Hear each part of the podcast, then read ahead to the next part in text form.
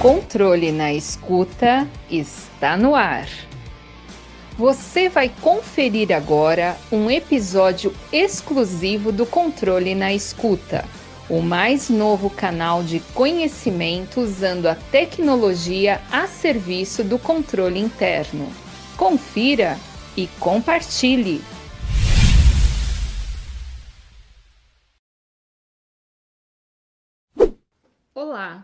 No episódio de hoje falaremos sobre educação corporativa. Será um momento de conexão entre a unidade de recursos humanos e a controladoria interna, ambas do Centro Paula Souza.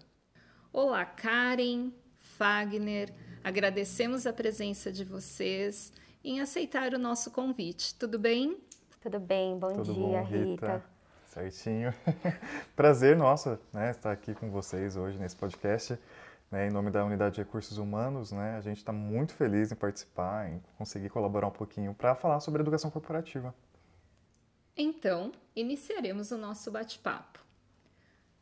Inicio a nossa questão primeira é, incentivando o seguinte: como se desenvolve a educação corporativa no Centro Paula Souza? Ótima pergunta, né? É, é basicamente o que a gente faz aqui dentro da unidade de recursos humanos, mas não começou com a ORH, né? A ORH já fazia treinamentos, mas não com esse foco em educação corporativa. Se a gente for levar né, essa questão de educação corporativa de algo mais expandido, a gente precisa falar do trabalho que a CETEC e a CESU já fazem há muito tempo. Né? A CETEC no Centro de Capacitações, principalmente voltada à formação pedagógica. Então a gente vem para complementar aquilo que eles fazem, mas com uma visão mais para o administrativo, já que ambas as coordenadorias estão mais voltadas para os processos pedagógicos. Eu e o Fagner, quando a gente passou pelo processo de seleção na coordenadoria, né, na URH, nós fomos chamados exatamente para fazer esse trabalho voltado para os administrativos, que até então eles tinham menos oportunidades de se capacitar nas áreas que eles desenvolvem nas unidades de ensino. Então, passamos aí por um processo inicial de BPM na URH, e eu e o Fagner chegamos principalmente treinamento e desenvolvimento, e já o Fagner com a parte de comunicação. Então, a URH passa por um processo de melhorias, de sistematização dos processos, e os próprios servidores estavam envolvidos nisso. Então, foram as equipes internas que fizeram esses processos. E aí o Fagner já começou a comunicar algumas coisas até antes da gente entrar no treinamento. Acho que o primeiro processo que foi feito, que eu me lembro, foi o site, né? É, a gente começou a remodelar várias coisas, né? A gente começou, na verdade, com a equipe da própria coordenadoria, né, com os próprios servidores ali administrativos, a gente começou a estudar o que já existia dentro de dos universos de site, de informativo, do que já existia Manuais. sendo praticado, manuais sendo praticado dentro da instituição e o que existia especificamente para a unidade de recursos humanos. E é, a gente começou a reformular tudo isso, né? pensar o qual, era, qual seria o modelo ideal e a partir daí a gente então começar a desenvolver algo é, próximo daquele ideal que a gente tinha. E o nosso, quando a gente pensa em educação corporativa, então, que resultou no que a gente conhece hoje de treinamento e desenvolvimento, esse é o produto final de uma série de ações que nem a Karen tinha comentado. Né? Então, a gente começa com uma análise de gerenciamento de processos, né? É, e o, reanalisando e vendo onde cada processo, como cada processo funciona dentro da unidade de recursos humanos. Isso vai gerar novas soluções sistematizadas. E depois essas soluções sistematizadas, em algum momento, elas precisam de manuais de orientação, de instruções, de tutoriais, de, de comunicados, de qualquer outras formas de comunicação. E tudo isso vai resultar no produto final nosso, que é o treinamento e desenvolvimento dessas ações para os servidores administrativos, principalmente. Né? Então, como a Karen tinha comentado, o foco é realmente orientar lá na ponta o, o diretor de serviço, as pessoas que estão na diretoria de serviço da área administrativa, como que eles atuam de fato para executar aquele processo que a gente começou a reformular aqui na unidade de recursos humanos. Né? E aí, logicamente, né, para deixar o processo mais moderno, a gente começa a perceber que existem outras demandas dentro dessa área e uma delas é para desenvolvimento humano. Então, não adiantava a gente só fazer o treinamento, criar manuais, é. deixar o site mais intuitivo. A gente precisava que essas pessoas elas fossem desenvolvidas para a vida pessoal delas e também para a vida no trabalho. Então, a gente começa com programas de formação. O nosso piloto foi aqui na URH em 2019. Então, nós pegamos os próprios servidores né, da, da URH e os líderes da URH para que a gente pudesse aplicar um programa. E foram 11 encontros com cada uma das turmas, para eles começarem a entender, olha, o RH mudou, mas como que o RH mudou? Mudou para onde? Então vamos todos juntos conhecer né, essa nova roupagem que precisamos dar. A gente precisava demais remodelar esses processos, mas remodelar a cabeça do servidor né, para que ele agisse, pensasse e começasse a ter outras ideias a partir desses processos remodelados. Então a gente começou a trabalhar competências socioemocionais com eles também e com a liderança alguns processos de gestão, como dar melhores feedbacks. A gente criou algumas ferramentas para que eles pudessem também conversar com as equipes. E o nosso processo com eles foi bem um processo de sentar e, de fazer uma tutoria, vamos lá, o que, que você sente que você tem mais dificuldade, você não consegue fazer, a gente vai te ajudar desde o início. Então eu faço a primeira vez com você, a segunda vez você acompanha e eu fico ali com você, e na terceira vez você já sabe o que fazer, eu só vou dar uma olhadinha e você vai sozinho. Então é todo um processo para que eles adquiram realmente essas competências, né? que eles passem por isso. Então não é algo pontual, como a gente faz com as capacitações mais técnicas, né? um treinamento de folha. Vai lá, tem todo o manual, a gente ensina para eles, mostra as telas onde eles têm que checar e maravilha, acabou, deu certo, como que a gente vai saber? Folha deu certo, ninguém errou aquele procedimento que foi ensinado. Então, tem um pouco essa diferença, Sim, né? Sim, é, e eu acho que esse é o mais fabuloso mesmo. Eu acho que a coisa mais fantástica é a gente ter uma coordenadoria hoje que tem um olhar muito mais estratégico para as pessoas e que consegue pensar que eu tenho um servidor lá na ponta que ele precisa executar o que ele faz com certeza, com precisão, mas ele também precisa se desenvolver enquanto uma pessoa. Então ele tem um cérebro incrível, totalmente desenvolvido, que ele, a gente precisa aproveitar que esse cérebro desenvolvido dele, ele crie coisas e se desenvolva pessoalmente e que isso vai colaborar também no atingimento dos objetivos da organização, né, da instituição. E isso é muito incrível, né? Muito incrível. Assim, a gente tem uma uma abertura muito grande com o seu Vicente, né, que é o coordenador técnico da URH, justamente para viabilizar isso. Ele enfatiza muito né, que a gente precisa pensar num RH que realmente seja, que seja preocupado em humanizar as relações de trabalho. Né? Então, é, é, esse eu acho que é o principal foco que a gente acaba tendo.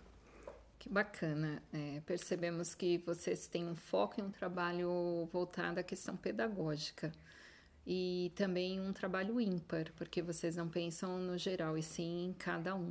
Então começa de uma pontinha. E pensando nesse cenário atual que nós estamos aí de mudanças constantes nas organizações, na gestão de recursos humanos, principalmente no segmento de treinamento e desenvolvimento que nós estamos falando aqui, as organizações elas estão diante de diferentes métodos de gestão de do conhecimento cada vez mais inovadores. Vocês estão aqui provando que inovam, isso é fantástico.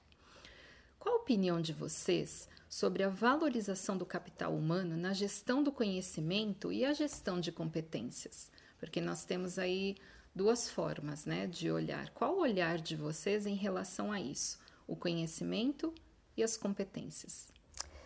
Muito bom.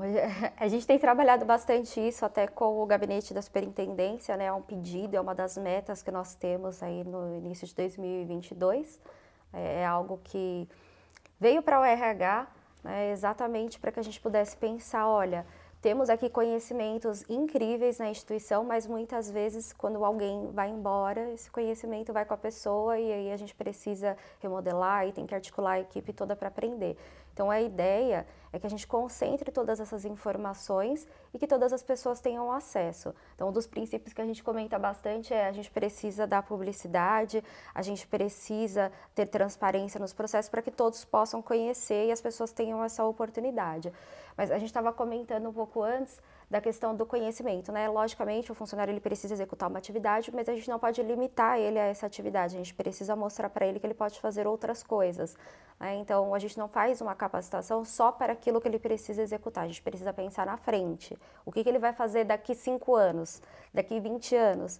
Né? O Paulo Souza tem essa característica, é diferente de uma empresa privada, onde o funcionário ele vem aqui, ele fica aquele período, a gente não tem uma uma precisão de quanto tempo essa pessoa vai ficar. Mas o Paulo Souza, geralmente as pessoas entram e elas ficam. Né? Então, elas passam por muitos processos pessoais aqui dentro. E é isso que a gente tenta levar em consideração. Aquele funcionário que entrou aqui com 20 anos vai ser aquele que vai sair com 60 anos. Quantas coisas não aconteceram na vida dele, quantos caminhos ele precisou mudar. Então, a gente precisa mudar junto com esse servidor e fazer esse acompanhamento dele. Quando a gente fala desses programas, tanto de gestão de conhecimento quanto de competências, a gente pensa que eles têm que andar juntos. Né? Então, a gente tem o treinamento técnico, excelente. Vamos fazer treinamentos técnicos, vamos facilitar cartilhas, a gente faz guias, guias tutoriais, tutoriais, vídeos. A gente pega na mão e faz junto. a gente vai fazendo com eles, então a equipe toda vai auxiliando e o servidor acaba tendo bastante insegurança, porque ele não é professor, né? Ele é um servidor administrativo. Então a gente pega com eles, cria o roteiro com eles e faz com que esse conhecimento ele seja transferido da equipe de professores para a equipe técnica, né, tanto da URH quanto em outras áreas que a gente acaba auxiliando também. Mas existe um processo né, que está acoplado ali com o Inova, a CETEC, a CESU, o GDS e a URH. Né, então, para um mapeamento realmente de competências do Paulo Souza e sistematizar isso num grande sistema unificado. É um plano que está bem embrionário, né? A gente começou ele agora em 2022, mas a ideia é que o conhecimento fique ali, aberto para todos e as pessoas possam, possam fazer uma gestão tanto da vida delas, né, aquilo que me interessa. Olha, eu quero ser, um, um professor, eu quero ser um diretor. O que, que eu preciso fazer? Qual é o caminho que eu preciso percorrer até lá? Então, que esse conhecimento esteja disponível para a pessoa poder fazer uso e gestão da carreira dela como ela achar que deve fazer. Né? Levando em consideração, são quase 20 mil pessoas. Então, a gente precisa pensar em vários públicos. A gente tenta separar pelas carreiras, pelo que acontece na, nas unidades, a gente tenta dar esse foco. Então é importante pensar nisso, mas o ser humano focado. Né? Ele tem que ser o centro desse processo para que a organização realmente consiga crescer. Né? Não adianta a gente ter uma missão belíssima se as pessoas que trabalham com a gente elas não conseguirem entender qual é a missão e o que, que elas precisam fazer para ajudar a instituição a atingir essa missão. Então, uma coisa que a gente reforça sempre nos treinamentos e nos programas de desenvolvimento é isso. Olha, vamos relembrar qual é a nossa missão, quais são os valores do Paulo Souza. Então, vamos juntos, né? O, o que, que significa isso para vocês? O quanto você tem de expectativa nisso e o quanto você consegue nos auxiliar e a gente tem tido um bom retorno. É, o pessoal sempre retorna bem positivo. Assim, o retorno que a gente tem do, do pessoal é sempre muito positivo de que é, tudo isso que a gente acaba disponibilizando, fazendo, atuando com eles, sempre está disponível para que eles possam consultar em qualquer outro momento, quando surgir novamente a dúvida ou quando eles acharem que precisam de um reforço sobre aquele assunto. Eles sabem onde encontrar, a gente sempre disponibiliza, eles têm isso de fácil acesso e isso faz muita diferença, né? Porque pode ser que o funcionário ele esteja lá hoje, e ele saia de férias, ele precisa passar aquela função que ele faz para um outro e ele precisa mostrar para alguém onde é que isso está, né? A informação disso onde está. E a gente consegue disponibilizar isso para esses servidores e isso é muito bom. Né? A gente tem currículo né, por competências, principalmente na ETEC, isso já é trabalhado há muitos anos, mas a gente não educou o servidor dessa forma, né? A gente não criou isso institucionalmente, apesar de vendermos como um produto. Né? A gente tem isso, faz muito bem para os alunos, mas a gente acaba não praticando dentro da ORH para os nossos servidores. Então, é algo que desde, 2009, desde 2019 a gente vem corrigindo esse processo junto com os servidores. Então, a gente escuta muito eles. Todos os processos que a gente faz, eles têm avaliação do próprio servidor. Então a gente vai mais ou menos norteando conforme aquilo que a gente sente que eles estão precisando. Às vezes a duração da capacitação, do treinamento, é, a extensão do material que a gente coloca né, da nossa coordenadoria ou de outras que pedem para que a gente crie. A gente trabalha em bastante parceria com o GDS principalmente. E quando tem alguma coisa que a gente tem que fazer dessa forma, a gente tenta, olha, o servidor falou que duas horas é muito, mas não foi um servidor, foram 20. Então a gente, então vamos uma hora e meia. Né? Vamos mudar a estratégia. E aí depois eles agradecem. Então, como a gente mede tudo com eles, fica mais fácil a gente ter essa percepção de onde a gente está acertando e onde não está. E tem sido bem gratificante para a gente. Eles têm reconhecido e todos os processos, né, o próprio e-social foi um processo difícil que a gente ficou com medo, né, porque tem um impacto muito grande na vida das escolas. E a gente fez um treinamento e o resultado foi belíssimo.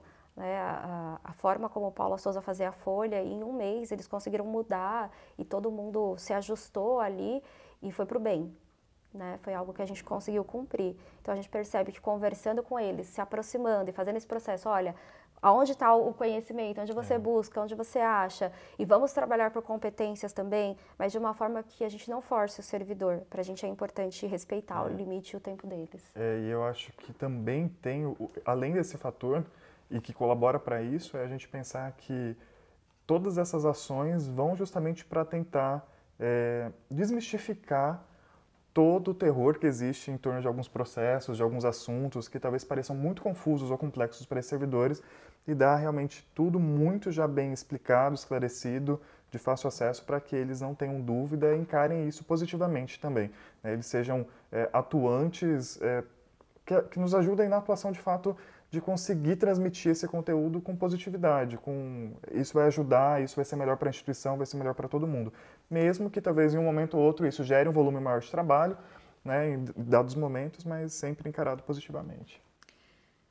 É, quando falamos em promoção de treinamentos, de qualificação, é um trabalho cultural. E aí, na fala de vocês, eu percebo a questão dessa preocupação e vejo que essa implementação está acontecendo. E é devagar, mas tem um esforço muito grande da equipe para que isso se contemple. E a minha pergunta agora é exatamente isso. A educação corporativa não se destina unicamente à promoção de treinamentos e qualificações de todos os nossos colaboradores. É um programa de formação que busca desenvolver a cultura da educação continuada. Como esses programas são realizados no Centro Paula Souza? A gente tem feito exatamente legalmente. Né? A gente segue muito o que está na legislação, então na 1044, que é o nosso plano de carreira. Então a gente pensa no servidor para onde ele pode chegar, como nós comentamos agora é a questão de ter uma plataforma no futuro onde a gente consiga fazer uma engenharia de cargos, onde tenha uma inteligência artificial para que esse servidor ele possa ser acompanhado de uma forma mais particular, que faça atendimento às necessidades dele. Né? não só da, da instituição, mas que pra, caminhe para isso, né? atendendo às necessidades do funcionário e da função que ele exerce, você caminhe para o atendimento da instituição. Então a gente tem pensado nisso quando a gente fala da mudança da cultura, mas a gente tem é, a gente tem noção, a gente entende a realidade do Paula Souza, a gente sabe que numa empresa privada isso levaria, sei lá, cinco anos, três anos, um processo numa empresa grande. Para nós esse tempo ele é diferente, ele é um tempo maior, né, é um tempo mais dilatado. Então a gente sabe que vai, vai demorar esse processo. Né? Então a gente precisa caminhar com o servidor e fazer ele entender que ele tem outras possibilidades aqui dentro. Olha, eu sou um agente, mas eu posso ter outro cargo, né? Mas o que, que eu faço? Então como eu vou caminhar? Então a gente tem separado isso e tem feito por etapas. Então a gente trabalha com eles para nivelamento, então a gente faz uma formação de nivel, conhecimentos básicos, até sobre comunicação, né, comunicação institucional, onde eu acho, como que eu faço isso, como eu faço um atendimento num balcão da unidade, né, como eu mando um Teams. Então a gente trabalha a um nível bem básico com eles hoje, mas a gente já tem programas aqui que são mais intermediários. Os próprios líderes aqui da administração central eles já trabalham num programa intermediário. Então a gente está tentando nivelar primeiramente a instituição. E a gente tenta ter bem o pé no chão e ser bem realista em relação a isso. Vamos caminhar antes todos juntos, mais devagar do que cada um para um lado. Então a gente é. tenta manter dessa forma, né? É exatamente isso. Né? Acho que primeiro é, a gente conseguiu entender bem quais, quais a Karen, principalmente, tem já uma vivência em escola muito grande, né? Tanto como administrativo também. E a gente conseguiu primeiro, acho que mapear e entender que existe níveis de, de né, dentro da, desse, dessa gama toda de servidores. A partir disso, a gente conseguir nivelar e a partir daí, então, a gente crescer junto. Eu acho que essa, essa é a proposta mesmo. A gente não quer forçar né, o servidor, a gente quer acompanhar o servidor. A gente não quer obrigar ele a adquirir uma competência do dia para a noite, porque senão não vai ser real. E a mudança é. ela não vai acontecer do jeito que a gente precisa. Bacana. E para finalizarmos esse nosso encontro, eu termino com uma questão falando sobre essa questão mesmo é, de educação corporativa voltada à comunicação. Como falar em educação corporativa sem falar em comunicação? Possível, não é mesmo? Como a unidade de recursos humanos do Centro Paula Souza promove a comunicação com uma rede de quase 20 mil servidores de diferentes regiões do estado? Como vocês é, falaram tanto em nivelamento, como vocês abordam esse assunto, como vocês veem esse cenário? É um desafio. é um desafio. A gente tem realmente, então, um cenário de quase 20 mil servidores, é muita gente, muita gente espalhada, né? Porque não é 20 mil pessoas concentradas num lugar só, 20 mil espalhadas por realidades totalmente diferentes de alguém que esteja aqui na capital, de uma pessoa que está lá numa unidade que é agrícola, que tem outra realidade completamente distinta da nossa, né? Então, é muito complicado a gente pensar como a gente vai pensar em comunicar para todo mundo e todo mundo entender e falar a mesma língua e a gente chegar nesse lugar que a gente quer, acompanhar todo mundo até o final desse processo, né? É, como que a gente tem feito, né? Desde 2019, então, a gente começou é, a, a, perceber que existiam três frentes de trabalho, né? Então, a gente poderia atuar fortalecendo e, e expandindo as ações do próprio site, né? Então a gente tinha um canal de comunicação que era o site da instituição e a gente podia muito mais com ele. Né? Então a gente fortaleceu isso, enfatizou muito mais as coisas dentro do site, concentrou a produção de notícias, de textos lá dentro, né? para isso também gerar engajamento e indexação nas redes. Né? Então a gente trabalhou bastante para que isso acontecesse. A gente trabalha sempre também, sempre também muito alinhado com o que a assessoria de comunicação é, estabelece, né? então a gente sempre está pedindo suporte, eles sempre auxiliam. Então a gente tem feito algo muito institucional para comunicar com esses servidores para que ele se reconheça ali. Ele sabe como é a cara do site do Centro Paulo Souza, ele já sabe a linguagem que o Centro Paulo Souza utiliza.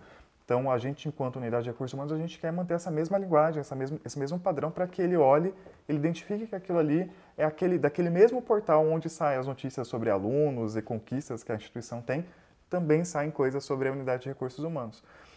E com isso a gente pega esses conteúdos que a gente já veiculou no site e transmite para esses 20 mil servidores, o que hoje a gente faz em um clique. Né? A é. gente consegue mandar informação para 20 mil servidores de tudo que a gente acabou noticiando. E algumas outras coisas foram surgindo, né? além dos manuais, a gente concentrar também dentro desse site. É, qualquer outra ação de treinamento, Biblioteca. desenvolvimento, a gente concentrou no site. Então vai ter uma ação de treinamento lá, um bate-papo Fique Bem. Né? Antes disso, a gente tinha ainda uma certa dificuldade de como veicular e hoje a gente faz informes específicos para cada ação. Né? As ações, a, os editais de HEs, né? a gente tinha essa, essa questão de concentrar um lugar dentro do site da URH as oportunidades de HEs que a instituição tem. Né? E a gente conseguiu fazer isso com as, com as coordenadorias, as, as, as, assessorias parceiras, né? que acabam mandando para a gente eh, esses editais. E a gente compartilha e ao mesmo tempo a gente já manda para a rede e aí esses 15 mil professores conseguem ter acesso e ver se interessa para eles alguma da, daquelas oportunidades. Né? As ações, a, todas as gravações de tudo aquilo que a gente faz acaba ficando disponível no YouTube, acaba ficando disponível na biblioteca da URH. Então a gente tem caminhado por esse caminho para que a experiência desse servidor lá na ponta seja positiva, né? de que ele saiba que existe uma unidade de recursos humanos, que ela está fazendo ações de treinamento e desenvolvimento, essas ações ficam lá disponíveis, a gente está produzindo coisas, a gente está se movimentando e ele está sabendo do que está rolando. Né? Então, mensalmente lá ele vai receber o informe do que é que está rolando dentro da URH.